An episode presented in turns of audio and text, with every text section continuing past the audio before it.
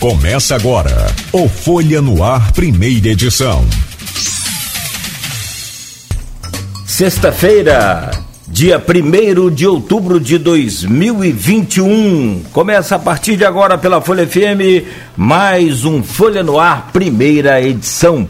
Temos o prazer de receber neste programa de hoje o João Amoedo, engenheiro, empresário, banqueiro, fundador do Partido Novo e candidato a presidente em 2018. Vem para bater um papo aqui ao vivo conosco na Folha FM e que muito nos honra. Obrigado, Amoedo, por, por aceitar o convite, obrigado por estar aqui hoje falando para a região norte, noroeste fluminense, através das ondas da, da Folha FM, claro, e para o mundo afora aí através da internet.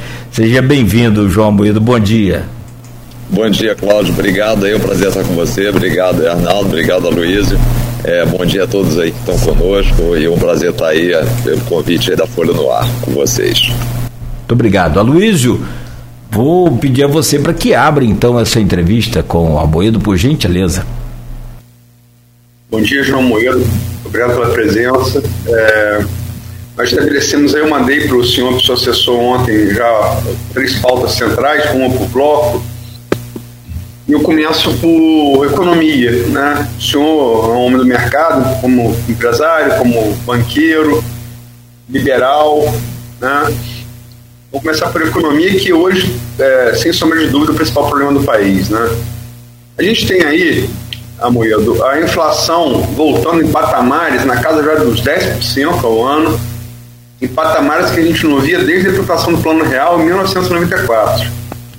Aumento da taxa de juros, aumento escorchante da cesta básica, dos combustíveis, gasolina a R$ reais, diesel a R$ reais no norte chegando a seis, aumento do diesel aí para programado, crise hídrica, também a gente não via desde o governo Fernando Henrique, promessa de apagão, 14,4 milhões de desempregados, outros 5,9 milhões de desalentados são aqueles que já desistiram de procurar emprego, outros 35,6 milhões de outros brasileiros na informalidade, 19 milhões de brasileiros no extrema, no extrema, extrema pobreza, catando osso de boi e carcaça de frango para ter o que comer, sendo obrigado a ter que usar lenha para cozinhar, prejuízo nas lavouras de milho, café, cana, hortaliça, frutas, pecuária de leite, fuga dos investidores internacionais, a maior retração da produção industrial é, desde julho de 2015 e queda do PIB no segundo semestre, erodindo qualquer tomada de crescimento a curto prazo. Como é que o senhor, o senhor analisa esse quadro e como é que a gente chegou a ele? Bom dia. Bom dia. Realmente, Luiz, o, o quadro é muito ruim. E o reflexo disso, né, que na minha avaliação é a pior coisa, é nós temos aí 19 milhões de brasileiros passando fome e 110 milhões de brasileiros no insegurança alimentar, quer dizer, não sabe se terão um prato de comida no dia seguinte. Né? É, e esse cenário de inflação, você bem comentou, quer dizer, esse mês de agosto, no último agosto, a gente teve o IPCA que foi o mais alto IPCA 15 foi o mais alto desde o Plano Real, né? Então é um quadro dramático e infelizmente o que, que eu entendo é, que está por trás disso, que é a falta de ação do governo. Aí vamos falar um pouquinho do que, que deveria ser essa ação, né? E, e, o resultado disso é que o Brasil, apesar de crescer, provavelmente irá crescer alguma coisa como 5% esse ano, é, tem um efeito estatístico nesse número que é cerca de 3,5%, 3,7%. Então o crescimento vai ser um pouquinho superior a 1%. E as previsões para 2022, que começaram lá na faixa de 2%, por bancos, instituições financeiras, hoje já estão na casa de 0,5%. Então é um, é um cenário muito ruim para 2022, que certamente também terá impacto no quadro eleitoral. Né? Bom, o Brasil já vem há muito, muito tempo, alguns anos já, é, um quadro onde ele gasta mais do que arrecada. Né? Então nós temos um déficit aí é, nas contas públicas, mesmo antes de fazer o pagamento de juros. Isso faz com que o governo acabe demandando capital, acabe demandando investimentos é, para pagar suas contas, quer dizer, ele demanda dinheiro do, do poupador, esse dinheiro poderia estar indo para a geração de emprego, para é, iniciativa privada, boa parte vai financiar a dívida pública. E além disso, você tem também um nível de insegurança muito grande no quadro político brasileiro, é, muitas incertezas, até mesmo em relação ao processo eleitoral conduzido pelo presidente da República. Então, o que, que sempre se disse no Brasil? Que nós teríamos que fazer reformas estruturais. Teríamos que fazer a reforma da Previdência, dado que no Brasil, só para lembrar, a gente gasta mais de 50% do gasto do Estado é com pagamento de aposentadorias, isso foi feito, é, só que todo o gasto, só toda a economia que foi prevista aí para os próximos 10 anos foi gasto aí praticamente no, durante a pandemia. Nós precisaríamos fazer uma reforma tributária, porque o Brasil é um país que tem não só uma carga elevada de tributos, como, como ela é muito complexa. Então, você, para calcular os seus impostos, gasta muito tempo, isso traz uma série de inseguranças e depois passivos fiscais. O Brasil é um país que tem muitos privilégios, especialmente na classe política e, e, e em, em certo nível de servidores públicos. Isso também precisaria ser feito com a reforma administrativa, que trouxesse eficiente a, a máquina, porque isso não foi feito. A reforma tributária não aconteceu. O Brasil não conseguiu equilibrar suas contas. Ele havia uma promessa também de que nós vendêssemos estatais, porque o governo deveria estar atuando naquilo que é essencial para o brasileiro, que é saúde, segurança, educação, e não administrando postos de gasolina, administrando é, extração de petróleo, instituições financeiras. Isso também não aconteceu.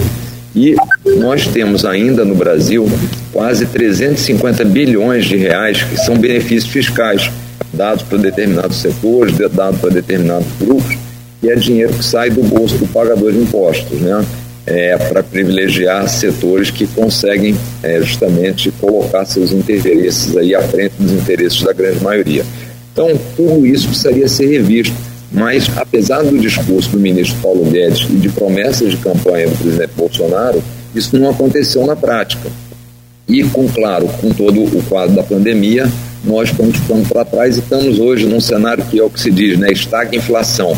Você está estável, você não cresce e ao mesmo tempo você tem inflação. Então, apesar de não crescer, o Banco Central sobe a taxa de juros para desestimular a economia.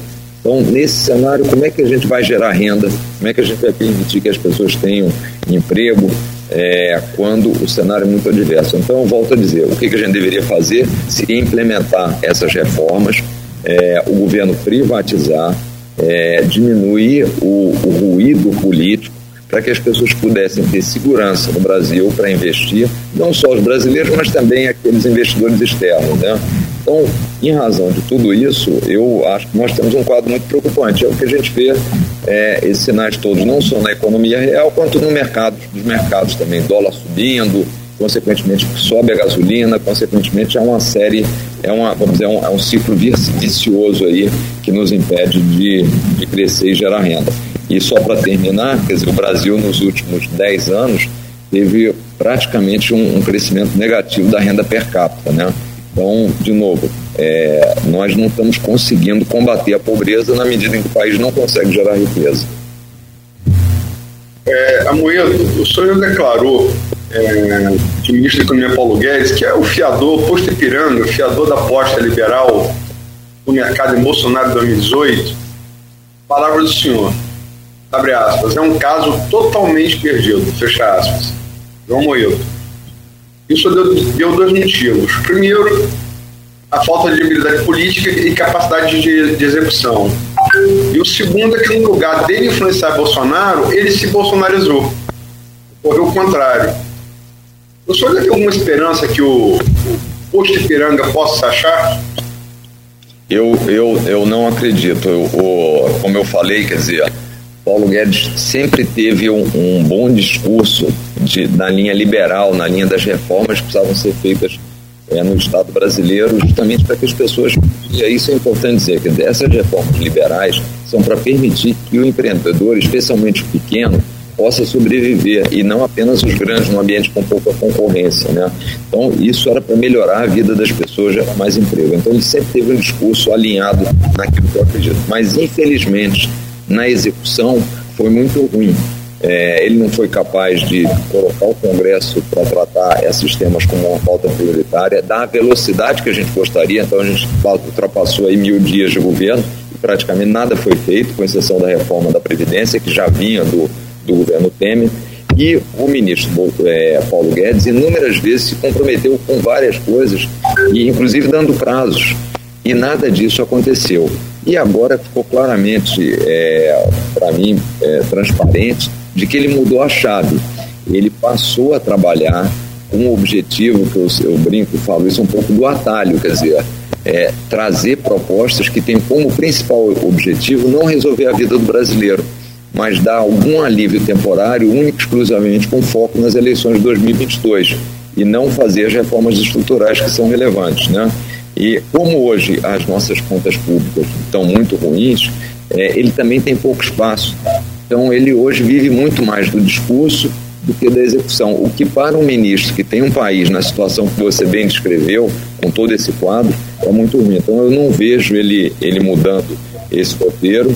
O que ele vai tentar fazer é aumentar um ou outro auxílio emergencial, mas não serão reformas estruturais. Então, é, obviamente, para quem quer investir, fica a sensação de que nada mudou e, consequentemente, você não atrai recursos para reverter esse quadro. Né? Então, eu, eu reafirmo essa, essa visão de que ele passou a ser muito mais um propagandista do governo. É quase que ele acho que ele ele está como no ministério ele está mais indicado no Ministério da Comunicação do que no Ministério da Economia, infelizmente. Bom, tem aqui no, no, no programa, Amoedo, um grupo de WhatsApp né, justamente formado aqui por várias pessoas da nossa sociedade civil organizada, enfim e também do, do blog Opiniões, que é do Aloísio. Eu vou tirar uma pergunta dessas aqui, postadas ontem para o senhor, que vem do Igor Franco, ele que é um especialista em finanças aqui no, na região, é professor da Uniflu e um dos bons nomes aí na defesa do liberalismo aqui na, na cidade. E ele faz a seguinte pergunta para o senhor. O novo foi criado sob a bandeira do liberalismo político e econômico. Hoje, disputas internas com quadros conservadores e reacionários com mandato eletivo racham o partido. O liberalismo é viável no Brasil? Mesmo com é, é, pouco tempo de existência, será necessário realizar uma refundação do partido? Cláudio, é, é muito bom ponto levantado pelo Igor. Primeira coisa, eu diria que o liberalismo é, é, não é só viável, como ele é muito necessário no Brasil. E é importante quem está nos assistindo entender isso, porque muita gente diz o seguinte: bom, o Brasil é um país muito pobre. Como é que nós podemos reduzir o tamanho do Estado num país que tem tantas carências? O problema é que o Estado brasileiro, isso que é fundamental, ele cresceu e inchou não para atender os interesses do cidadão, ele cresceu e inchou para atender certos grupos privilegiados, para atender a classe política que se perpetua no poder. E todo esse crescimento deixou um ônus para, para o cidadão brasileiro. Então, é aquilo que eu comentei aqui. É, nós temos estatais que são muito pouco eficientes, mas são utilizadas como cabide de emprego da classe política que quer se perpetuar no poder. Nós temos um, um, incentivos fiscais de 350 a 360 bilhões de reais, que são 10 vezes o volume do Bolsa Família. É, então há uma inversão nesse nosso processo, é um, é um Robin Hood às avessas. Ele concentra a renda para quem mais tem, tirando daquele que precisa. E qual é a ideia do liberalismo? A ideia do liberalismo é que o Estado, de novo, coloque o cidadão no centro do poder, tire poder do grupos de privilégio, grupos de interesses, para trazer o cidadão. É óbvio que nós precisamos de um Estado eficiente, de um Estado que possa atender os mais pobres através de programas sociais é, que funcionem, mas que também, principalmente, crie um sistema educativo que as pessoas possam crescer, que dê liberdade para elas empreenderem sem uma carga tributária tão tão complexa, tão difícil que você acaba fazendo e viabilizando única e exclusivamente nos grandes grupos, né, o que faz com que diminua a concorrência. A gente precisa de uma economia mais aberta, é, onde você não dê tanta proteção de tarifas alfandegárias para aqueles tornando os produtos brasileiros para o seu consumidor tão elevados. Né? É, o novo, é, a minha avaliação é que ele está muito consciente dessa pauta é, econômica. As grandes desavenças que existem no partido hoje estão mais ligadas a um apoio político ou não ao presidente Bolsonaro. Enquanto o partido se declarou é, como oposição, inclusive a favor do impeachment do presidente, a bancada federal, que eu diria que é o grupo de mandatários mais relevante do novo, é, esse grupo não se coloca majoritariamente favorável a, é, ao partido se colocar como oposição e a favor do impeachment. Então, isso, né, do meu ponto de vista, como filiado e como eleitor, é, fica cria uma dubiedade. Afinal de contas, esse partido é oposição a esse governo ou esse partido apoia esse governo? Eu acho que, como eu comentei aqui anteriormente, é, talvez fosse uma dúvida que pudesse existir nos primeiros seis meses, quando você fica esperando que as promessas de campanha sejam cumpridas. Mas passado aí mil dias, tendo visto tudo que foi feito e principalmente o que não foi feito, o desempenho do, do governo, do, do presidente durante a pandemia, esse quadro econômico, é, na minha avaliação, nada justifica ainda não ter uma postura é, de oposição em relação ao governo. Amoedo, bom dia. É, em 2018, o senhor chegou em quinto lugar na corrida presidencial com 2,6 milhões de votos, mais da metade de Geraldo Alckmin, né, foi o quarto com 5 milhões. Ciro Gomes em terceiro, teve 13,3 milhões de votos. Haddad ficou em segundo, né, com 31,3 milhões, e Bolsonaro primeiro com 49,2 milhões. Na campanha, seu programa de privatização incluía até o Banco do Brasil e a Caixa Econômica Federal. Isso não gerou suspeita, dado seu passado na direção dos bancos privados BBA, Crédito Salt e Itaú Unibanco? Como ficariam, aí a gente inclui também essa pergunta, como ficariam programas sociais importantes financiados pelo BB e pela Caixa, como Minha Casa Minha Vida, o FIES, o PRONAF, o PET e o Bolsa Família, rebatizado por Bolsonaro de Auxílio Brasil? Arnaldo, essa é uma, é uma boa questão. É, eu continuo totalmente favorável à privatização da Caixa e do Banco do Brasil. Eu entendo que esses bancos privatizados é, teriam eficiência maior na sua atuação. A gente tem visto que a iniciativa privada ela tem um grande incentivo para cuidar bem dos seus negócios. Por quê? Porque se ela não cuida bem das suas empresas, se não faz uma boa gestão, se não entrega um bom produto para o cliente, ela não dá resultado.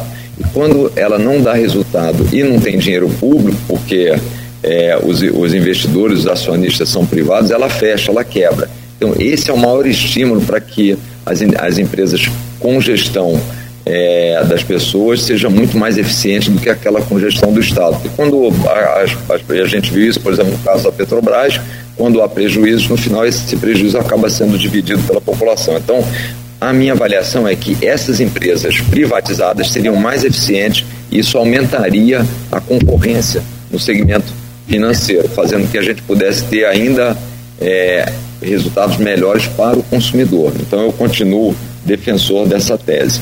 Os programas é, assistenciais são importantes, especialmente o Bolsa Família. Eu sempre fui um, um grande defensor do Bolsa Família a única coisa sempre que eu pontuo é que o sucesso do programa deve ser não pela quantidade de pessoas que ele atende, mas pela quantidade de pessoas que ele deixa de atender. Porque isso mostra que a pessoa, daquele, a partir de um determinado momento, conseguiu montar o seu pequeno negócio, conseguiu um emprego e não está mais dependente daquilo. Então, acho que essa é a única ressalva que eu faço. E esses programas que são conduzidos é, pelo Banco do Brasil, pela Caixa, eles recebem dinheiro do governo. Por exemplo, o próprio auxílio emergencial foi única e exclusivamente distribuído pela Caixa. A verba veio do governo.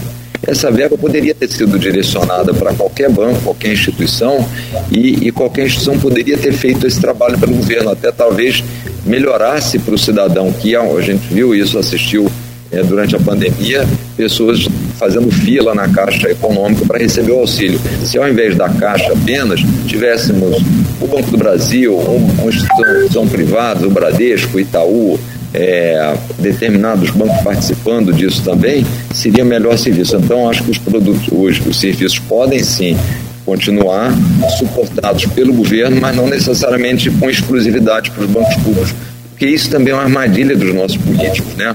Ao colocar o dinheiro, por exemplo, pela Caixa, parece que aquilo é algo que está sendo feito pelo presidente da República, quando na verdade aquilo é uma, uma é uma ação do Estado, né? Não cabe a, a, um governante apenas, que é o caso também na mesma linha do, do Bolsa Família, né? Então, acho que dá sim fazer a privatização e manter é, os programas é, de forma até talvez mais eficiente.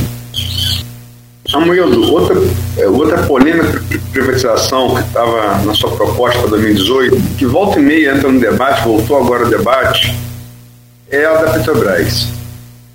E esse é um assunto, a gente, que é um veículo de comunicação regional, sediado em Campos, né, Norte Fluminense, interior do estado do Rio de Janeiro. E esse assunto interessa diretamente a Campos, Norte Fluminense, estado do Rio, que são todos, todos ou quase todos os municípios aqui do, da região petrorentistas. As maiores empresas de petróleo do mundo são estatais, entre elas algumas. A Saudi Aramco, da Arábia Saudita, a NIOC do Irã, a KPC do Kuwait, a Adnoc de Abu Dhabi, a PDVSA da Venezuela, a Petronas da Malásia, a NNPC da Nigéria, a Sonangol de Angola, a Pemex do México, a Gazprom da Rússia, a CNPC da China e a State Oil da Noruega, além da Petrobras, é claro. Por que a gente deveria caminhar na, na, na direção oposta? Até a Noruega está errada e por quê? Vamos lá, Luiz. Primeiro é interessante, e eu acho que esse ponto que você, essas menções até ajudam muito a mostrar a importância da privatização. Várias das empresas é, dos países que você citou são é, países da, do, estado, do Estado árabe, né? É, países claramente com viés estatal, como a China. É, e interessante que nessa lista, vamos deixar a Noruega de lado, a gente já volta a ela, que talvez seja o único ponto fora da curva aí mas quando a gente fala, é, nós não tivemos nenhuma empresa da Alemanha, nenhuma empresa dos Estados Unidos, nenhuma empresa da Austrália, né, onde justamente a qualidade de vida do cidadão é muito melhor do que desses países citados por você. Né? Isso é muito interessante, quer dizer, a renda per capita dos países que não têm é, empresas estatais é, é muito maior, a qualidade de vida é muito melhor. Por quê? Porque com a concorrência você tem preços melhores. Por que, que os Estados Unidos não tem nenhuma empresa estatal? Por que, que a Inglaterra não tem nenhuma empresa estatal de combustível? Por que, que, de novo, a Alemanha não tem nenhuma empresa estatal? Porque não cabe ao Estado fazer esse trabalho de prospecção. Ele pode ser feito pela iniciativa privada e preferencialmente sem que haja monopólio. Hoje, mais de 90% do refino de petróleo no Brasil é feito único exclusivamente pela Petrobras. Então você tem um monopólio na atuação. Né? E o ideal é que você tenha, tenha para o consumidor, para que ele tenha, de novo, como eu falei, preços mais competitivos, serviços melhores, é a concorrência. Né? A Noruega é um estado bem menor, é um país bem menor, tinha uma tradição já, já, já é, uma economia é, diferente da nossa, mas assim, quando a gente vai para esses outros países maiores, é, e, e, acho que um exemplo citado por você também, que é a Venezuela, que é um país rico em petróleo e que tem um caos na sua, na sua economia. Então, assim, fica claro que esses países que foram por esse caminho, basicamente porque têm é, uma visão de concentração no Estado, de concentração de poder e não de melhoria de vida da, da população, né? que eu acho que é a, contrapartida são esses outros que não têm justamente empresas estatais e, e o cidadão vive muito melhor é, e tem uma, uma perspectiva e rendas muito maiores, né? Amoedo, a gente aqui na região até estava abrindo um programa com relação a isso. Nós tivemos ontem a inauguração oficial, que já estava em operação, da, da GNA, Gás Natural Açul, né, que vem um momento de crise energética que o país passa, crise que o Aloysio citou lá na primeira pergunta, é, vai gerar energia para 6 milhões de residências. O Porto, além da Genial, o Porto é uma referência econômica aqui para a região. É, inclusive com a GNA vai dobrar a produção, vai ter uma nova, uma nova é, termoelétrica construída e vai se tornar o maior hub de gás do, do Brasil e da América Latina.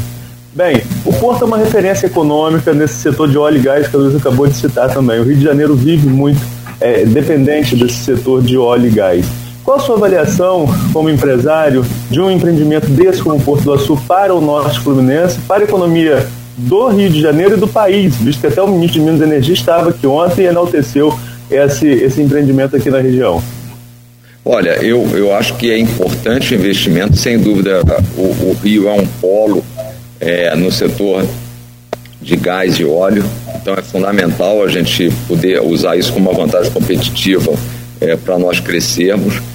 É, mas eu acho que a, quando isso vem junto com a iniciativa privada, você tem algo muito mais sustentável e mais eficiente. Eu acho que é uma melhor alocação dos recursos. Então, é, se puder sempre nesses casos ser feita parcerias público-privadas, é, é, no meu conceito, é, é, um, sai um processo mais interessante com maior capacidade de crescimento. Né? Mas, sem dúvida, o Rio tem esse destaque e tem que aproveitar essa sua vantagem competitiva nesse segmento. Ah, Modo, deixa a gente fazer um rápido intervalo aqui, são 7h58, agora a gente quer aproveitar o máximo aqui a sua presença, é claro, para que a gente possa né, trocar essas ideias e falar sobre esse Brasil que a gente tanto sonha e espera, né, que seja para ontem. Então. Não queira, se me gente fazer só uma pergunta para fechar o bloco. Pode ser, claro.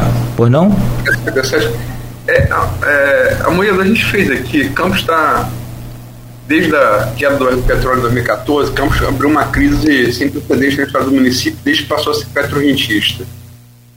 E essa crise veio piorando, nós tivemos, desde que a participação especial, ela começou a entrar, é, participação especial na, na, na, na, exploração do petróleo, começou a entrar aqui em Campos no ano 2000, e foi sempre a principal, principal fonte de arrecadação de Campos, nós tivemos, que é trimestral, tivemos duas PEs zeradas ano passado Houve uma recuperação né, do, é, esse ano, ah, isso depende de fatores internacionais, preço do dólar, é, preço do barril de petróleo que é fixado no dólar, mas a gente chegou a fazer, até para servir como parâmetro para eleição a prefeito no ano passado, 11 painéis, ouvindo 34 representantes da, da sociedade civil organizada aqui de Campos, os mais variados setores, da academia, empresários, sindicalistas, gestores universitários, juristas, especialistas em economia, em finanças, sociologia, ciência política, enfim. É, muitas opiniões divergentes, né? são 34 pessoas de formações diferentes, 11 painéis foram de julho e setembro, e mais três soluções foram consensuais aqui para campos. Para campos. Um, a retomada da vocação é, centenária é, agropecuária de campos, que foi abandonada nesse, nesse período dos anos 90 em diante por conta do, da, do, do, dos OITs e IPEs. Dois, a parceria com o polo universitário que Campos é, que é uma herança boa desse tempo de Reuters. Campos tornou um polo universitário. E três, a compra integral do Pegrão Eletrônico. Aí do Rio, como é que você analisa a questão de Campos e você é, concorda com essas, é, com essas três alternativas e teria outra a propor? A primeira, Luiz, qual foi que eu, você falou? Você falou da parceria com o polo, com o polo universitário, o, o pregão eletrônico, a primeira. A primeira é a tomada da, da vocação agropecuária que foi abandonada a partir da entrada do dinheiro dos ROIs nos anos 90, só que sustentou Campos, foi o nosso principal eixo econômico, do século XVII até 1990.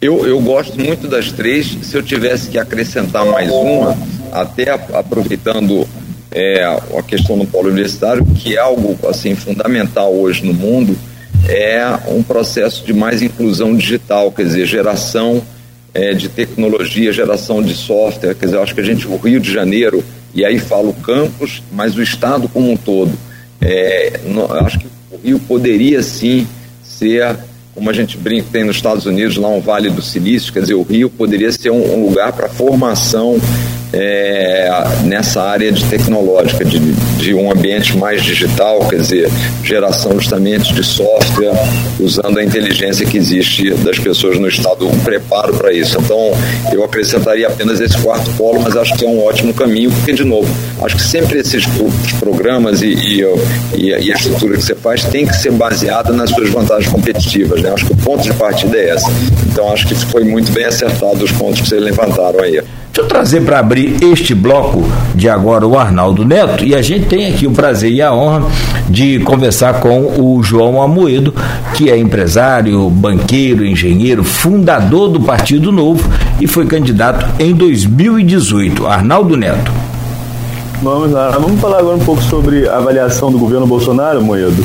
E os institutos têm, todos os institutos de pesquisa têm mostrado aí uma queda na aprovação do presidente. Vamos nos ater ao Datafolha, que tem uma série desde 2019 e tem mostrado o governo sangrando, atingindo seu pior desempenho no último levantamento realizado agora, entre 15 entre 13 e 15 de setembro, após as manifestações do dia 7. Nesse levantamento, 53% da população considera o governo ruim ou péssimo, com 22 que acham bom ou ótimo e 24 que julgam regular. É... Outros pontos também são levantados, como 57% dos brasileiros nunca confiam no que é dito presidente.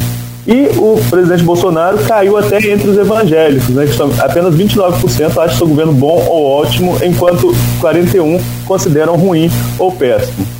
No, no recorte da pesquisa, o único setor da sociedade que Bolsonaro ainda tem a maioria é entre os empresários. 47% classificam seu governo bom ou ótimo, contra os 34% que acham ruim, que acham ruim ou péssimo. Como você avalia a queda de popularidade do presidente, ao mesmo tempo em que mantém boa aceitação no setor empresarial do qual você atua? Arnaldo, é, eu acho muito estranho o Bolsonaro ainda ter esse índice tão elevado. É, na minha avaliação, no geral, que apesar de estar tá em, em, tendência clara de derretimento, mas ainda ter um índice ainda razoável e especialmente ter essa aceitação é, no grupo empresarial. Se nós voltarmos um pouco para trás aí e, e analisarmos o que o Bolsonaro havia se comprometido na sua campanha eleitoral, combate à Lava Jato, é, não se aliar a forças do Centrão, retomar o crescimento econômico, fazer privatizações, é, liberar a economia, aumentar a nossa competitividade, fazer as reformas. Nada disso aconteceu. Quer dizer, o Bolsonaro foi exatamente na direção contrária. Quer dizer, desfez a Lava Jato, aparelhou órgãos de Estado, é, tinha trazido o ministro Sérgio Moro no primeiro momento, tirou. É, no plano econômico a gente discutiu aqui é, a, a, a, atuação muito ruim do ministro da Economia, todos os resultados que estão sendo entregues é, no, no, no, setor econômico, tudo, questão de volta de inflação, falta de, de emprego. E, para piorar tudo isso, é, duas características que, no meu entender, são muito graves, que é, primeiro, o tratamento que ele deu à pandemia, lá em, em março de 2020, é, ele disse que aquilo não era um problema, que poucas mortes existiriam e que e a partir de então ele trabalhou a favor do vírus, né? É, privilegiando aí manifestações, não usando máscara, retardando a compra da vacina, não dando exemplo. Então, isso tudo foi muito ruim, é um, é um primeiro item. E o segundo é a questão democrática, né? ataque às instituições democráticas, é, questionamento do nosso sistema eleitoral, que vem funcionando há muitos anos. Então, com tudo isso e com os resultados que ele tem apresentado, é, no meu entender, o, a avaliação deveria ser ainda pior. E eu acredito que irá piorar sim, porque o brasileiro está sentindo no bolso. Essa semana a gente teve aí ó, fotos das pessoas indo atrás de, de ossos porque estão passando fome para comer buscar algum tipo de, de alimentação, quer dizer, uma, uma situação deplorável, fruto de uma má gestão pública. É, então eu, eu me admiro, eu não entendo muito quais são os parâmetros para que as pessoas ainda tenham alguma avaliação positiva do governo. Em nenhuma frente, e é só para completar mais uma que eu acabei não citando, mas é muito relevante, que é a questão do meio ambiente. A gente veio tendo a destruição das contas públicas e do meio ambiente é, de forma frequente, aí, fazendo que o Brasil, inclusive, tenha uma imagem no exterior hoje muito ruim, né? E o presidente vai na ONU e faz um, um discurso totalmente descolado da realidade. É, então, acho que é uma situação para o Bolsonaro de, de queda contínua aí, o que faz com que a gente tenha um cenário político aí muito polarizado, né, para as eleições de, de 22. É, então, de novo, assim, eu, eu me admiro qual, qual é esse entendimento que ainda 47% dão como positivo. Eu, a partir de 2020, em março, em relação ao pronunciamento da, do Bolsonaro sobre a pandemia, me coloquei já defendendo que ele renunciasse e logo no mês seguinte, em abril de 2020, ou seja, praticamente um ano e meio, fazendo a defesa do impeachment pelos inúmeros crimes de responsabilidade que ele já tinha cometido e vem cometendo ao longo da sua gestão. essa coisa do impeachment, é verdade, o senhor defende o impeachment desde abril do ano passado, é, e o novo também. A gente vai entrar um pouquinho adiante, só queria entrar um pouco na questão do mercado antes de entrar nessa parte eminentemente política. Como o Arnaldo ressaltou, e o Cláudio Nogueira desde a abertura, é, o senhor é parte integrante do mercado, quer seja como empresário, quer seja como banqueiro. E nessa condição, o senhor criticou recentemente, é, vou usar suas palavras, abre aspas, a ausência da elite empresarial no debate público, fecha aspas. Também o senhor disse lá em agosto que, abre aspas, o desembarque no mercado do governo Bolsonaro tem demorado, agora começou, fecha aspas. Isso foi antes do blefe bolsonarista do golpe de 7 de setembro, né? É, quando reafirmaram o, compromisso, o seu compromisso com a democracia, mais de 200 entidades do mercado. Eu vou citar algumas delas. A Associação Brasileira do Agronegócio, a BAG, os 300 empresários da Associação Comercial Empresarial de, Empresarial de Minas, a Seminas, emblemático que é no estado governado pelo bolsonarista Romeu Zema, do seu Partido Novo, o Instituto de Desenvolvimento do Varejo e DV, a FEComércio, a Federação Nacional da Distribuição de Veículos Automotores, FenaBrave, e até a poderosa FEBRABAN, a Federação Brasileira dos Bancos. É, constatado isso, a, pergunta: o mercado pulou de vez do governo Bolsonaro? E se pulou, vai para onde? Bom, a Luiz, veja só, assim, eu até fazendo uma ressalva, eu, eu nunca me considerei banqueiro, porque a, eu nunca fui dono de banco, eu sempre fui executivo, então eu me considero muito mais executivo do mercado financeiro, na verdade hoje ex-executivo, né, porque eu, eu saí é, da gestão já há, há alguns anos e, e, o último cargo que eu tive foi conselheiro, já um, saí também há uns seis anos já, então eu não diria que eu me sinto representando este grupo, né, eu estive trabalhando nesse, nesse segmento. É, ao que tudo indica, pelos resultados que o Bolsonaro vem apresentando, e principalmente, eu acho que essa tem sido o posicionamento mais forte dessas entidades que você mencionou, é a questão da defesa da democracia. Isso até agora melhorou um pouco, mas se a gente voltar aí uns dois meses, é, nós estávamos aí, Bolsonaro fazendo um ataque forte e frequente ao processo eleitoral de 2022, dizendo o seguinte: olha, se não tiver voto impresso, isso não vale.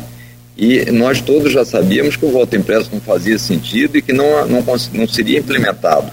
Então, o que ele colocava era uma insegurança é, em relação ao desempenho é, das urnas muito forte, né? É, o resultado das eleições. Eu acho que foi nesse sentido que essas entidades quiseram fazer um posicionamento mais forte para tentar é, mostrar que sim, o nosso processo eleitoral é válido, tem que ser respeitado e é assim que a gente vai vai funcionar. Né? É, eu acho que isso pode continuar, especialmente por causa do cenário econômico que você até descreveu bem no início aí do, do nosso bate-papo. É, é, difícil hoje saber para isso onde vai migrar. É, nós temos aí, o que, que a gente tem visto no cenário político ainda é a polarização muito forte sem o crescimento, sem o surgimento de uma terceira via viável. Então, eu, a, a minha visão é que esses grupos todos vão esperar é, ver se de fato vai haver algo viável. E essa é que é a minha crítica, que eu faço com certa frequência, é que a nossa elite, ela tem sido ao longo do tempo muito passiva no processo político. Então, eles ficam esperando alguma coisa acontecer e quando existe aquele que é já é, favorito, uma aproximação, quando na verdade eu entendo que como sociedade e a elite que não deixa de ser formadora de opinião deveria ter uma atuação é, inicial nesse processo. Falou, olha, esse sistema não está funcionando, aquele outro candidato já se provou com problemas e a gente vai ajudar é, e ajudar, eu não digo escolher um candidato, mas participar do processo, colocar os pontos que eles acham que tem que melhorar, criticar o que não está funcionando bem, quer dizer, ser parte ativa no processo. Entretanto, o Estado brasileiro é tão grande que é, muitos desses estão muito mais preocupados com seus negócios, é, com os negócios que têm com o governo e não querem, é, vamos dizer, se meter num processo político, o que faz com que a gente fique muito refém, muitas vezes, de uma classe política que não nos representa, né? Então, acho que essa é a crítica que eu tenho feito com, com certa frequência, a, a ausência de líderes empresariais na discussão é, e na discussão política, né? E, em posições muito claras e firmes nesse processo. No último dia 18 de setembro, recentemente agora, eu tive a oportunidade de entrevistar, não para a rádio, mas para o jornal Folha da Manhã, é, mesmo grupo, né? E batiza o grupo, é, o economista, né? Um economista reconhecido, mas, mas mais conhecido como três vezes prefeito do Rio é, e vereador carioca, o César Maia. E ele disse uma frase, eu vou repetir aqui. Não foi o mercado que desembarcou de Bolsonaro, foi Bolsonaro que desembarcou do mercado. O senhor concorda com essa frase e por quê? Eu acho que não, eu não acho que, assim, é, eu, primeiro, pelo que a gente até viu na pesquisa até comentada aí pelo, pelo Arnaldo, ainda há um, não há um desembarque ainda tão grande, ainda há um processo, se você for ver, acho que muita gente, por quê?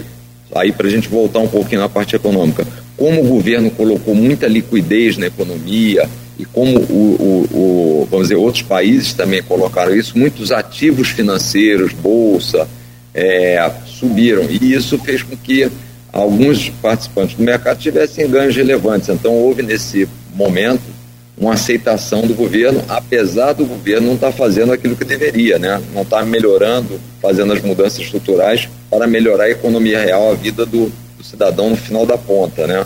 Então, eu acho que esse desembarque ainda não foi Neto, mas é, o que é, assusta muito, é, no meu entender, as pessoas ditas aí do mercado financeiro e tudo, é, primeiro, essa questão é, democrática, da garantia do Estado de Direito e o retorno da inflação, porque quem é mais, mais velho, a turma mais jovem não, não conhece muito isso por conta do plano real, mas quem é mais, mais velho sabe como era um ambiente de deturpação de preços, quando nós tínhamos a inflação, lembrando que a inflação é o pior imposto para aqueles mais pobres, que não tem como proteger moeda, o valor da moeda, e são os que mais sofrem, e mais ainda você tem concentração de renda, né? Então acho que isso é que acho que esse cenário para aqueles mais conscientes é que preocupa muito no governo Bolsonaro. Quer dizer, você tem um risco democrático de um lado e um risco de um retorno de uma inflação mais forte que é, também é algo que depois, quando começa a crescer, você conseguir controlar e voltar a patamares razoáveis é, é bastante difícil, né? Então, acho que são esses, esse, eu, eu acho que esse desembarque que está havendo é mais por isso. Eu citei o apoio a Bolsonaro do, governo, do governador de Minas, Romeu Zema, que é do Partido Novo, como falei anteriormente.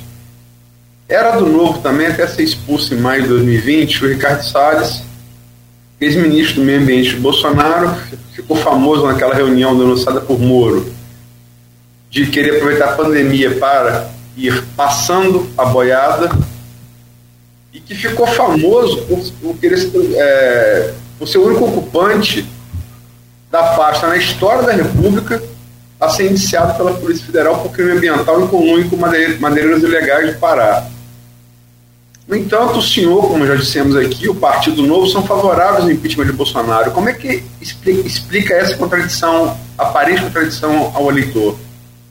Bom, eu, eu acho que, na verdade, até uma, há uma coerência nesse processo, porque vamos lá, o, o Ricardo Salles nunca foi, é, não foi indicado ao Ministério pelo Novo. Ele foi um filiado do Novo que concorreu é, a um cargo no legislativo e não foi eleito.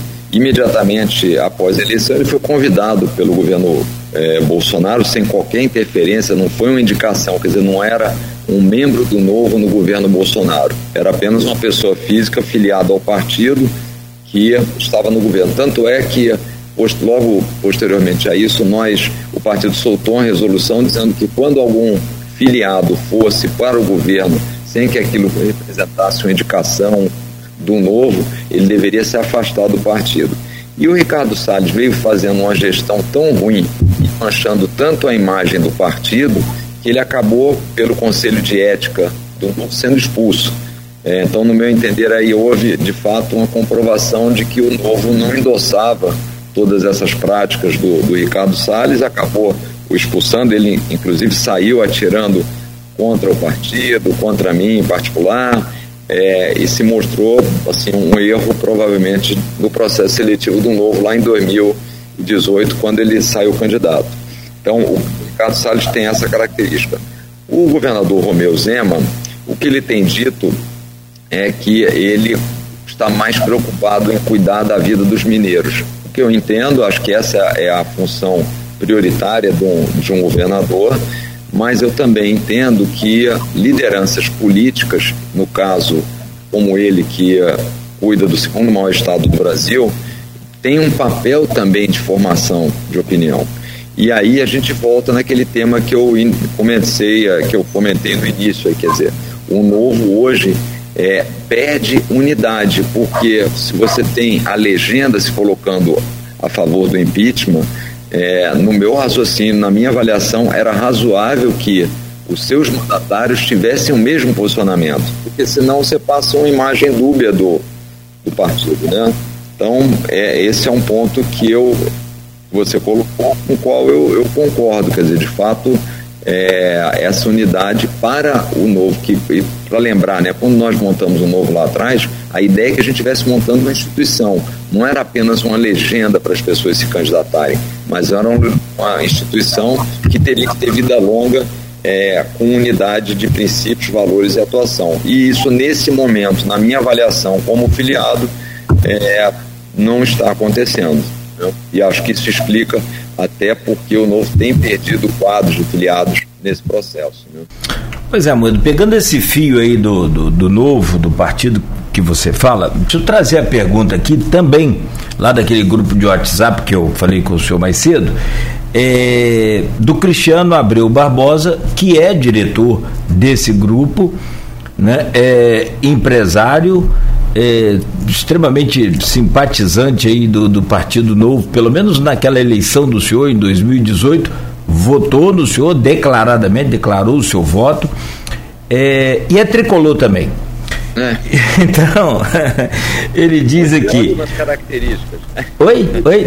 Ótimas características. Bom, excelente. E triatleta, o Amoedo é maratonista. Sim, sim, triatleta, Moedo também, maratonista, não sei como. Você está correndo ainda lá na, na Eu vista? triatleta também, então era, era. Era? Tá lá na vista chinesa, tá pedalando por lá, mas não? Pouquinho, pouquinho. Não dá tempo, né? Bom, mas a pergunta do, do Cristiano é a seguinte: o novo surgiu com, é muito interessante, com o propósito de, de fato, inovar na política partidária e trouxe bem-vindas práticas eh, como o processo seletivo para candidatos e a não utilização do dinheiro do fundo eleitoral Porém, a disputa interna consome o partido e a falta de unidade de comando gera posições antagônicas, como apoio ao impeachment de um lado e a votação na Câmara né, fiel ao bolsonarismo de outro. Velhos problemas. É possível ter realmente um partido novo? Cláudio, eu continuo confiando que sim. Eu acho que o, o novo hoje passa por um momento conturbado. Eu até é, lembrando, eu, eu saí do partido, da direção do partido há um ano e meio, é, em, em março do ano passado, porque eu já tinha dedicado aí 10 anos ao novo e também queria passar o bastão, mesmo tendo ainda três anos e meio de mandato, para mostrar que nós estamos numa instituição onde as pessoas se alternam, se revezam dentro daquelas práticas da concepção original. Né? É, entretanto, a gente hoje tem essa, essa divisão e eu, até na semana passada me ofereci para retornar à direção do partido se fosse do interesse da direção e a, a, a direção para o sistema de votação lá não obteve a maioria necessária, é, ou seja, não endossou esse retorno. É, é óbvio que é, a, a, ideia do novo sempre foi inovar na política. Nosso ambiente político não é fácil, porque as pessoas entendem a política como uma, uma, uma forma de poder, muitas vezes querem se perpetuar no mundo político, e o desafio do novo é fazer essa renovação, ter uma marca forte e permitir que outras pessoas venham. é, participar da política. E para isso é fundamental que a gente tenha unidade em temas relevantes. Nós não precisamos estar de acordo em 100%, óbvio, né? mas um tema hoje fundamental é se nós apoiamos ou não o governo Bolsonaro. E, e, o impeachment, no meu entender, é apenas uma consequência disso, até pelos crimes que ele cometeu. No momento em que a gente não consegue ter é, uma unidade sobre um consenso sobre esse posicionamento, o partido realmente fica muito dividido. Então, é, eu acho que a primeira etapa desse processo é haver um consenso sobre esse tema. E eu, o que eu tenho colocado, e é de forma muito clara e transparente, é o seguinte: se por acaso não se chegar a esse consenso, me parece razoável e natural, dado que essa é uma decisão do partido, uma decisão institucional, que aqueles mandatários que discordam frontalmente que o partido venha a ser uma oposição possam, em determinado momento, migrar para outras instituições no qual eles tenham um alinhamento maior, porque com isso você consegue dar uma unidade. Então, eu acho que em determinadas é, situações é melhor você dar um passo atrás, dar um pouco menor, mas ter unidade de pensamento para você continuar crescendo de forma coerente do que ter essa divisão, porque essa divisão ao longo do tempo vai acabar minando mesmo o partido. Então essas são as minhas preocupações hoje, né? que eu já explicitei e inclusive, como eu disse, me coloquei à disposição para voltar até para ajudar nesse processo. É, Moedo, é, vamos ainda nessa questão do novo, dar um exemplo é, mais recente, eu citei aí o Zema, citei o Ricardo Salles, é, embora tivesse falado que tinha sido expulso do partido, enfim, vou fazer um exemplo, eu acho, como ministro, como integrante de qualquer partido deplorável, lógico, é uma opinião, mas acho que é substanciado em fatos. Mas vamos aqui na votação do dia 17 de agosto, que sepultou o voto impresso na Câmara Federal. Cinco dos oito deputados federais do Novo votaram a favor da PEC bolsonarista. A deputada Bia Kisses foi derrotada. Isso dá 62% da bancada do partido na Câmara Federal.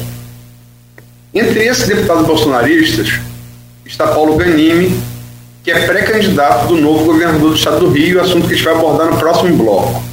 Novamente, como é que se explica isso ao, eleitor? O, o eu acho que não tem explicação. Eu mesmo, neste dia da votação, é, e está lá, então pode ser comprovado, é, e está dizendo aqui algum clique ok para recarregar. É, está dizendo que vai recarregar. Conexão dele? Foi o que aconteceu comigo. É, ah, para atualizar. É, o meu no intervalo. Tá, então a gente pode adiantar aí. Eu pensei que tinha sido mesmo com ah, já voltou. Luiz, apareceu uma mensagem. Voltou? Tá voltando aí, a gente reconecta aí com o, enquanto a gente. Pode ser também, pode ser. É porque tentou voltar aqui, mas está com o, o, microfone fechado. Né? Então a gente faz esse intervalo rápido aqui e volta já já nessa. oi, oi, oi, mano. Então. Agora sim, agora sim. Eu acho que aconteceu a mesma coisa que o Arnaldo tinha comentado aqui. Perfeito, perfeito. A gente gerou uma. É. É, mas, bom, eu estava retomando a, a, pergunta do Luísio.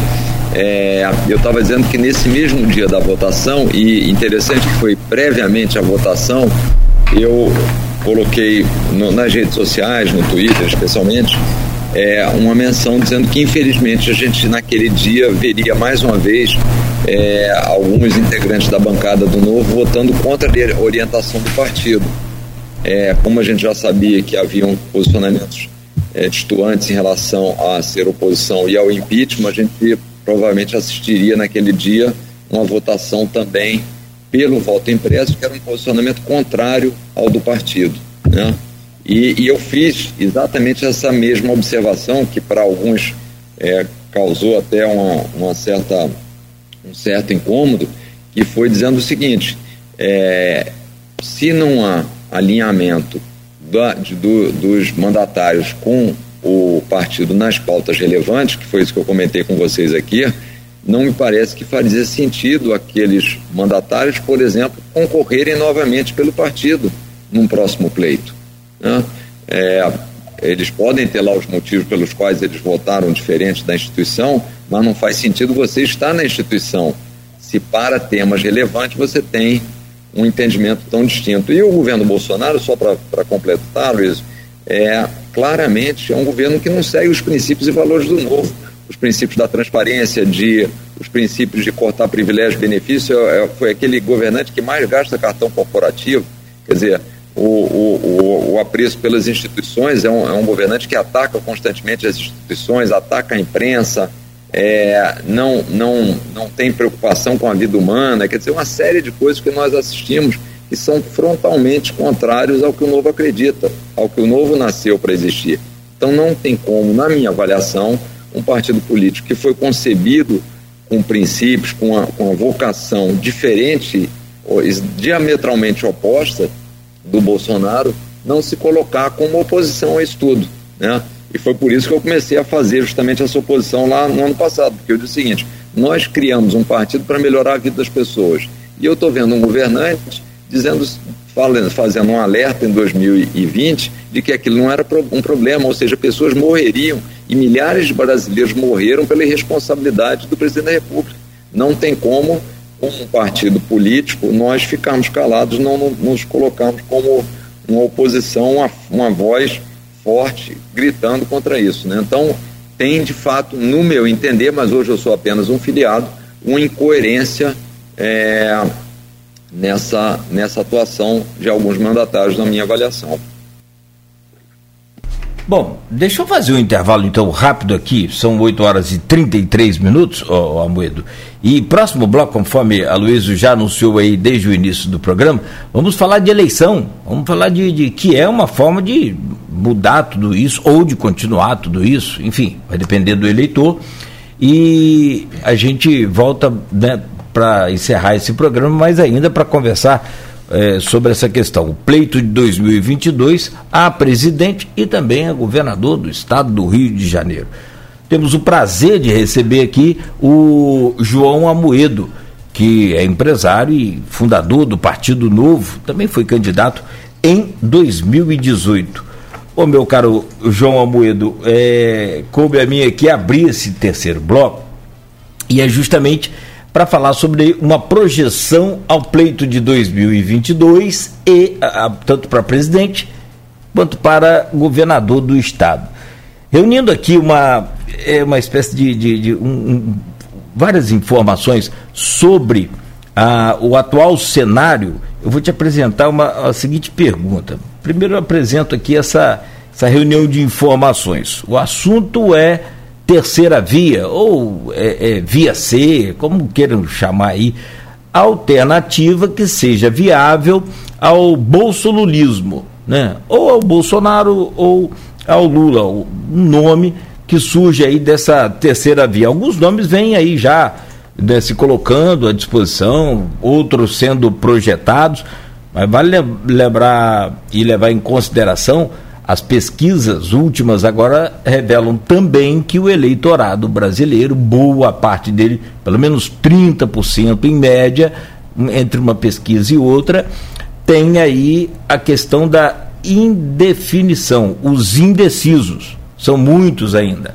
Mas nós temos Ciro Gomes, do PDT, Datena, do PSL, Dória, do PSDB, Rodrigo Pacheco, do DEM, Aldo Rebelo, está sem partido, o Alessandro Vieira, do Cidadania, Sérgio Moro, que está namorando lá com o Podemos, não tem nada certo ainda, e também o Eduardo Leite, entre outros nomes que vão surgindo, mas some também, mas esses são os que têm aparecido mais frequentemente, do PSDB, que é o Eduardo Leite, e por fim, eu deixei aqui o Romeu Zema Neto, que é do seu Partido Novo, é governador de um dos mais importantes estados aqui do nosso país, que é Minas Gerais, é segundo a pesquisa do Instituto DataQuest, agora divulgada dia 28, anteontem, é, essa semana, em Minas Gerais, ele é, para a reeleição, o candidato que ganharia em primeiro turno com 53% dos votos. E no início dessa semana, o Zema almoçou com o Dória, em São Paulo. Agora, para hoje, hoje, dia 1 o Dória já convidou o Zema para tomar um cafezinho com um pão de queijo lá em Minas mesmo, porque o Dória tem uma agenda em Minas nesse final de semana, então convidou para um novo encontro. Porém, o Zema já, né, por várias oportunidades, o senhor já falou aqui, o alinhamento dele com Bolsonaro é, é, é muito claro, é muito grande. Aliás, o Bolsonaro esteve ontem né, em Minas Gerais, deu um mimo ao Zema lá de 2,8 é, é, bilhões para a construção do metrô, não é para o Zema, né, para o Estado. Né, e o Zema tem se posicionado quanto à sua, à sua pessoa, no que diz respeito aí ao seu posicionamento é, dessa questão de eleição, de. Às vezes eu acho ele até muito agressivo que você não digeriu bem a eleição de 2018. Agora, recentemente, essa semana também, ele veio citar é, aliás, foi, foi infeliz na citação que ele falou, comparando é, é, uma, uma, questão de, de, separação conjugal, enfim. É que, que, é possível, diante de todo esse cenário, de todas essas declarações aí, do próprio Zema, como o senhor disse aí que é, é também, tem olhos voltados mais para o Estado, mas é uma projeção para presidente também. Como é que consegue fazer uma, uma, uma conjuntura desses nomes ou de outros que possam não estar aqui e surgiu uma terceira via forte para chegar a disputar a eleição de fato? É, vamos lá, acho muitos pontos que você colocou aí. É, primeiro, só essa questão, eu, eu, eu digeri extremamente bem as eleições de 2018, né? É, eu acabei chegando em quinto colocado, é, não sendo uma figura pública, não sendo uma pessoa conhecida, no meu primeiro, primeiro pleito que eu participei de um partido pequeno, é, sem usar dinheiro público, sem participar de nenhum debate, e mesmo assim cheguei à frente de pessoas que estão na política há muito tempo, como o senador Álvaro Dias, a ex-ministra Marina Silva, o é, Henrique Meirelles, né? e relativamente próximo do, de um candidato do, do PSDB, que gastou muito mais recurso e tinha uma estrutura muito maior. Então, óbvio que eu, que eu digeri muito bem, não tenho nenhum problema com, a, com o pleito de 2018. O meu grande problema são com as realizações ou a falta de realizações do governo Bolsonaro. A minha crítica a ele, forte, como a gente já conversou aqui bastante, não tem nada a ver com o pleito de 18, mas sim com a atuação dele é, pós as eleições, que inclusive, como a gente está vendo nas pesquisas, muita gente dizia que o Bolsonaro estava votando no Bolsonaro porque não gostava do PT para derrotar o PT, e o que nós estamos assistindo hoje é um PT mais forte do que nunca, apesar de tudo que fez lá atrás, basicamente pela versão que o Bolsonaro criou em torno de si e do seu governo. Né? Então, essa análise realmente do Zema é, é, é muito equivocada. É, e ele, como você bem disse, foi muito infeliz na, nas colocações, na forma das colocações, até numa atitude bastante machista. Mas, assim, isso ficou para trás, né? É, voltando à questão, portanto, do, do pleito. Quer dizer, o que, olhando 2022, o que, que a gente vê hoje? A grosso modo, é, 40 e poucos por cento, então vamos falar dos números redondos, 40% dizendo que votará no Lula, 40, 45, 25 a 30 dizendo que, que votará no, no Bolsonaro, né? e os outros cerca de 30% entre indecisos, brancos, nulos e distribuídos aí em meia dúzia de candidatos, onde se a gente for olhar de forma assim bem objetiva, estão todos ali é entre 4%, mais ou menos 2%. Né? Eu brinco que é o 4 mais ou menos 2%, vamos dizer, de 2% a 6%, está todo mundo ali, e ninguém conseguiu ainda ser um polo catalisador desse desejo, do, nem Lula nem Bolsonaro. Na medida em que o tempo passa e nenhum desses é, se torna esse polo, e a aversão é, ao Bolsonaro vai ganhando mais espaço, o Lula, mesmo sem aparecer, mesmo sem fazer nada, vai conquistando esses votos e, e, a plateia, vamos dizer, os eleitores fiéis do Bolsonaro vão, vão diminuindo, mas tem um núcleo duro que permanece com ele e aparentemente é, hoje esse é o cenário que vai se consolidando. Né? É, a minha visão é que nos próximos 30, 60 dias teremos aí várias definições. A primeira é essa questão é, do PSDB, que terá suas prévias, então a gente vai saber se, se será Eduardo Leite ou, ou Dória, está muito indefinido ainda. É, outra questão importante é se o Moro, é, que tem também aí um recall, aí tem a questão da Lava Jato, é reconhecido como um, alguém que combateu a corrupção de forma muito eficaz, é, vai entrar ou, ou não no pleito, é, mas mesmo essas definições podem ainda fazer com que a gente continue nesse, é, nessa situação. O que eu acho que mudaria radicalmente esse quadro seria de fato o impeachment do Bolsonaro, que é devido. A gente já falou aqui um pouco sobre isso, que é devido. Né? Então, assim, eu acho que é um quadro que seguirá indefinido por um tempo e eu acho que teve uma contribuição e tem também dos partidos políticos, porque normalmente, acho que essa foi a, um, um problema que acontece hoje, as candidaturas não podiam ser diferentes, elas nascem dentro dos partidos. E os partidos políticos hoje têm uma divisão interna. A gente falou aqui um pouco do novo, mas não é só no novo. Vários partidos, o DEM, o MDB, o PSDB, entre uma ala mais pró-governo e uma ala anti-governo. E essas divisões internas é, têm dificultado o endosso de uma candidatura única naquele partido. O Mandetta, por exemplo, na minha avaliação, é o exemplo disso.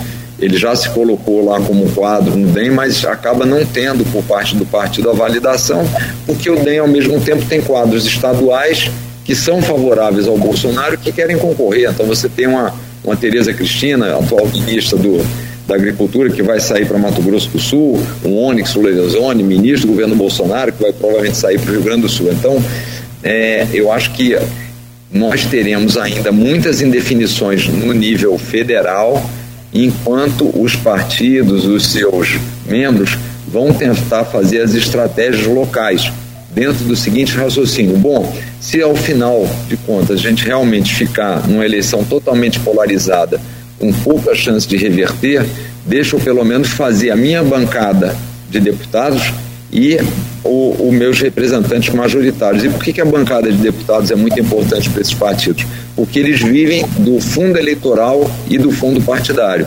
E esses recursos são proporcionais à quantidade de deputados federais que você tem, que é um sistema muito ruim, porque é dinheiro do cidadão brasileiro que deveria estar indo para a saúde, para a educação, o novo não usa fundo eleitoral e não usa o fundo partidário, o dinheiro que poderia estar sendo alocado em outras áreas, que está sendo utilizado para campanhas políticas ou para manutenção de partidos e até de salários. Né? Recentemente saiu uma matéria mostrando que o, o ex-presidente Lula, o, Ciro Gomes como, como candidato, o Roberto Jefferson, todos eles recebem remunerações é, dos partidos que são bancadas pelo dinheiro público. Então a gente aqui, quem está nos assistindo, vai é bom saber que está pagando algum imposto em algum produto, que esse pedaço desse imposto no final está indo pagar lá o, o salário do Roberto Jefferson.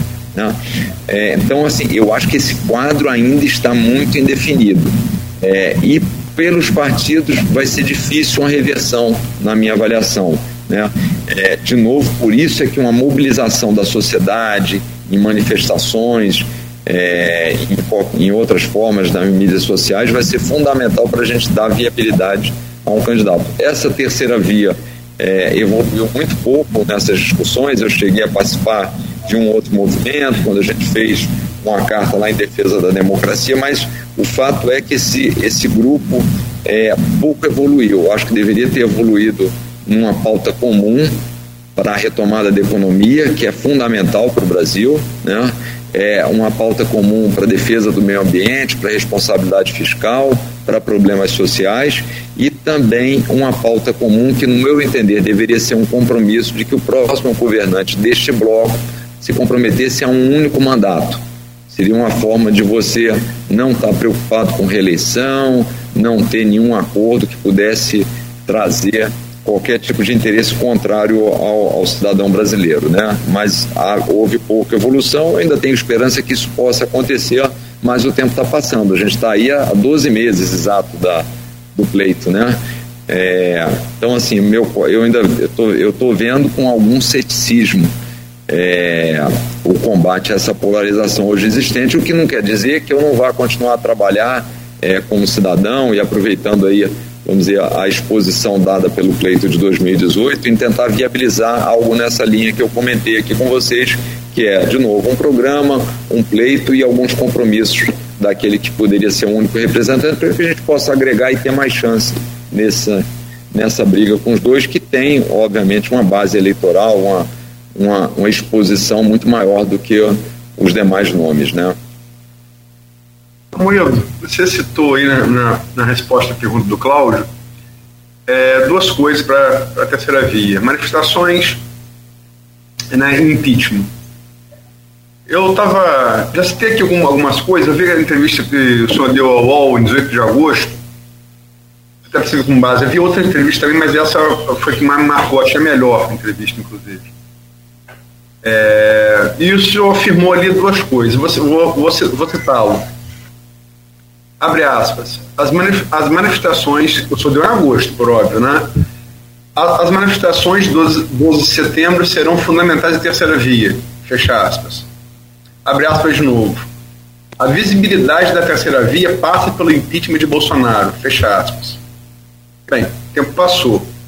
Sem o apoio do PT e do PSOL, as manifestações de 12 de setembro, vou usar aqui uma, uma classificação simpática, dada pelo jornalista, mestre do jornalismo brasileiro, Hélio Gaspar, foram um fracasso didático. o impeachment, depois do arrego de Bolsonaro no texto de Michel Temer, que ele só assinou, ali da, do, do, do blefe de golpe 7 de setembro, e com Lira no controle da pauta da Câmara Federal, e agora, nos mil dias de Bolsonaro, defendendo que o combustível está caro do CMS dos estados, para dar eco a Bolsonaro, o impeachment parece ser uma possibilidade cada vez mais remota. Usando suas declarações, como é que fica a terceira via diante disso? Vamos lá, Luiz. Primeiro, assim, eu acho que, o, o, em termos de público, as, as, manifestações de 12 de setembro de fato foram fracas. É, mas ela teve um componente que eu julguei muito relevante. Estavam lá, praticamente, ou, participaram dela, em tese, todos os presidenciáveis do outro lado. Estavam nas manifestações o, o, o Dória, o Eduardo Leite, a Simone Tebet, o Henrique Mandetta, Ciro Gomes, é, o Alessandro Vieira, é, então, assim, mostrou ali que existe uma, uma, uma, possibilidade de união. Então, nesse sentido, eu achei muito positivo. Agora, de fato, a gente volta ao ponto que eu comentei com o Cláudio, quer dizer, a sociedade precisa se engajar, precisa participar. Sem isso, sem demonstrar que há um desejo genuíno da sociedade de mudança, e esse desejo não pode ser expresso apenas é, numa vontade quando perguntado sobre uma pesquisa como é que vai o governo Bolsonaro. Ele tem que ser um processo muito mais ativo, né? E que isso não aconteceu nas manifestações, como você bem colocou. Então, assim, se não houver isso, se não houver esse enfrentamento, é, fica mais provável, de fato, a gente é, ter daqui a 12 meses uma polarização muito forte já no primeiro turno ali e eventualmente até uma definição no primeiro turno.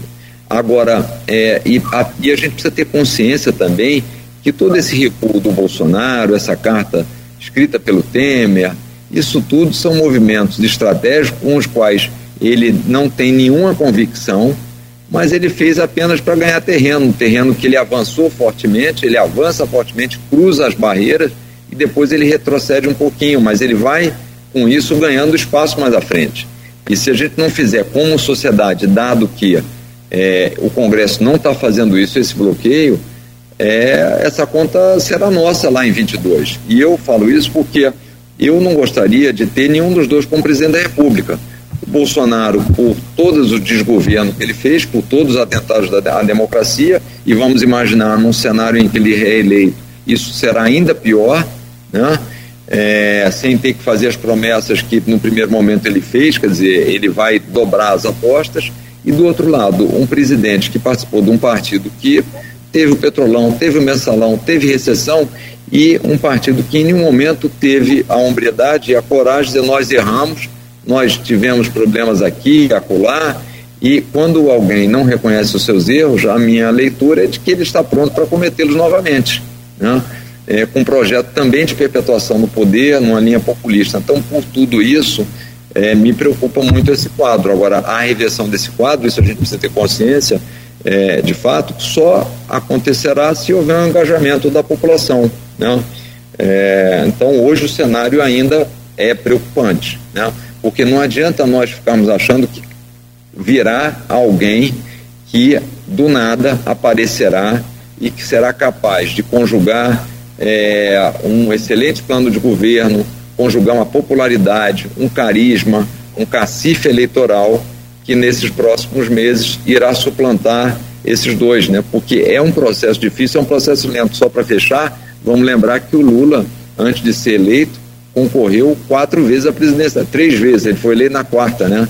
E, e, é uma pessoa que fala bem, tem um carisma, podemos discordar do que ele fala e, e eu discordo frontalmente dos conceitos, mas é uma, é uma pessoa que tem essa capacidade. E mesmo assim, teve vários anos para ter, para ser eleito, né? Vários pleitos. Amoedo, é, eu ia falar com você sobre pesquisa, mas você já resumiu bem a polarização que elas mostram e falou da dificuldade da terceira via em, em colocar um nome é, competitivo que ganhe musculatura estamos a, a um ano das urnas. Agora, em relação a você, por que você desistiu de ser esse nome da terceira via em 2022 e qual vai ser o seu papel nesse cenário de construção deste nome? Arnaldo, eu, eu eh, inicialmente não estava nos meus planos, mas aí vendo o, essa, essa falta também em terceira via, achei que deveria ajudar e também entendi que isso poderia ajudar a dar uma unidade maior ao partido. Então eu aceitei o convite do partido é, mas aí, um, dez dias depois, eu acabei abrindo mão, porque é, no partido, ao aceitar, eu senti que, ao invés de trazer a unidade, é, lados dissonantes do partido iriam usar esse processo para me atacar. E aí não fazia sentido, não, com essa guerra que será competir com Lula e Bolsonaro num partido pequeno sair como candidato se não tivesse um apoio interno necessário. Quer dizer, era uma empreitada que não dava para ir sem ter dentro de casa a coisa é, muito alinhada, né? E eu senti ao contrário, que eu teria problemas dentro de casa. Então eu saí e falei, olha, sem ter essa unidade interna, é uma candidatura que nasce já muito enfraquecida, né? E então achei que não fazia sentido o papel que eu pretendo ter, é, eu tenho conversado com vários deles, com Mandetta, com o Moro, é, com esses dois de forma mais frequente, é, tentando fazer essa pauta, que é, primeiro, um plano para o Brasil, um plano de reconstrução, que é o que a gente precisa fazer, né, para especialmente focando na geração de renda, combate à pobreza, é, combate à fome, é, legado para as próximas gerações, que é das contas públicas e do meio ambiente, e essa questão da gente ter uma única, um único mandato. Né? E ajudar a costurar isso na sociedade. É isso que eu gostaria de trabalhar e eu acho que isso vai ficar mais fácil na medida que a gente tem essas definições que eu comentei, do Sérgio Moro, é, das prévias do PSDB, onde a gente vai reduzindo. Agora, o interessante, só para finalizar aqui, para não me alongar, é que muita gente falava, bom, o excesso de candidatos pode dificultar a formação dessa terceira via. Entretanto, se nós formos olhar as pesquisas, é, lá atrás, a gente deve lembrar aqui, eu aparecia em algumas, o Luciano Huck aparecia também, o próprio Sérgio Moro aparecia, e mesmo esses três estando fora das pesquisas, não houve um crescimento dos demais membros, o que mostra que é, o eleitor é, mesmo você concentrando, se essa concentração não for em alguém que tenha viabilidade, ela acaba se dispersando para o Lula e para o Bolsonaro. Né? Então, isso é algo que, que preocupa também e torna mais assim importante ainda que esse processo seja dado a largada. Né? Moeda, são 8h59, o horário acordado foi até 9 horas, mas eu, eu teria mais duas perguntas a fazer. Posso fazê-las? Claro, claro, claro, Luiz. Estou à disposição. A primeira é, é ainda em relação à, eleição presidencial. Você disse também é, que no segundo turno, e já que já tornou parte dos motivos, entre Lula e Bolsonaro, anularia o seu voto. Você enxerga uma paridade de fatores negativos em um e no outro? É, quais, seriam, é, quais, quais seriam esses, essas características que dariam essa paridade e por quê? Bom, eu, eu vejo os dois assim por motivos, eu, eu até brinquei uma vez na entrevista, é a, a pergunta para mim é mais ou menos você prefere morrer enforcado ou com um tiro, né? E porque assim, eu me sinto morrendo junto com o Brasil e, e perdendo eventualmente mais uma década aí. Porque os dois tem o vamos lá, o, o, Bolsonaro, né? O Bolsonaro é um péssimo gestor, nunca foi um, um, mandatário relevante, isso é fato, com 28 anos. Ele se mostrou na prática incapaz de colocar uma equipe, é, não tem conceitos é, em relação ao que deve ser o Estado, as suas prioridades hoje, há um ano da eleição e já há algum tempo, sempre foram eleitoreiras, então ele hoje é, mostra que não está muito preocupado com o Brasil, mas muito mais com as questões eleitoreiras. É, de novo, então foi um péssimo gestor, populista, é, não, não foi um líder, foi um, um mau chefe, eu diria. Escolheu é, pessoas é, em, em, algumas pastas, a gente teve muitos problemas, né? Meio ambiente, a gente já falou aqui, educação, outro no Ministério de Relações Exteriores, é, em uma série de cenários. Então, assim, é um péssimo gestor para o nosso país e está muito mais preocupado consigo e com a sua família, com os filhos, se proteger é, de acusações do que propriamente governar o país. Então ele não tem nem vontade nem capacidade. E o país precisa muito disso, porque lembrando, a gente entrará, o presidente que assumir em 2023 vai pegar uma economia dilacerada, pessoas passando fome, um, um meio ambiente totalmente destruído, as instituições enfraquecidas. Então não será um trabalho fácil. Do Lula, do outro lado, é, muita gente diz, não, mas o, o Lula é, é, mais democrático. Eu não tenho esse entendimento, porque um partido que fez um esquema de voto, de compra de votos no Congresso Nacional, não me parece algo democrático. Você está indo frontalmente contra a democracia quando você está comprando, comprando pessoas lá. É, de novo, nos entregou por, por ideias equivocadas, especialmente no trato da economia, é um, um período de também realizações ruins. Né? O governo da Dilma, não vamos esquecer, tivemos recessão aí forte no, em dois anos. E muito do crescimento que o Lula disse que teve é, se mostrou que é insustentável. Né? Programas assistenciais que não fizeram que o Brasil, de forma consistente, estruturalmente, saísse da pobreza. Então, é, considerando tudo isso, e de novo, tem o mesmo discurso populista de salvador da pátria, acho que os dois têm essa característica, não é isso que a gente precisa para a nação e práticas também contra a liberdade, liberdade de imprensa. Ele já falou que pretende regulamentar a mídia.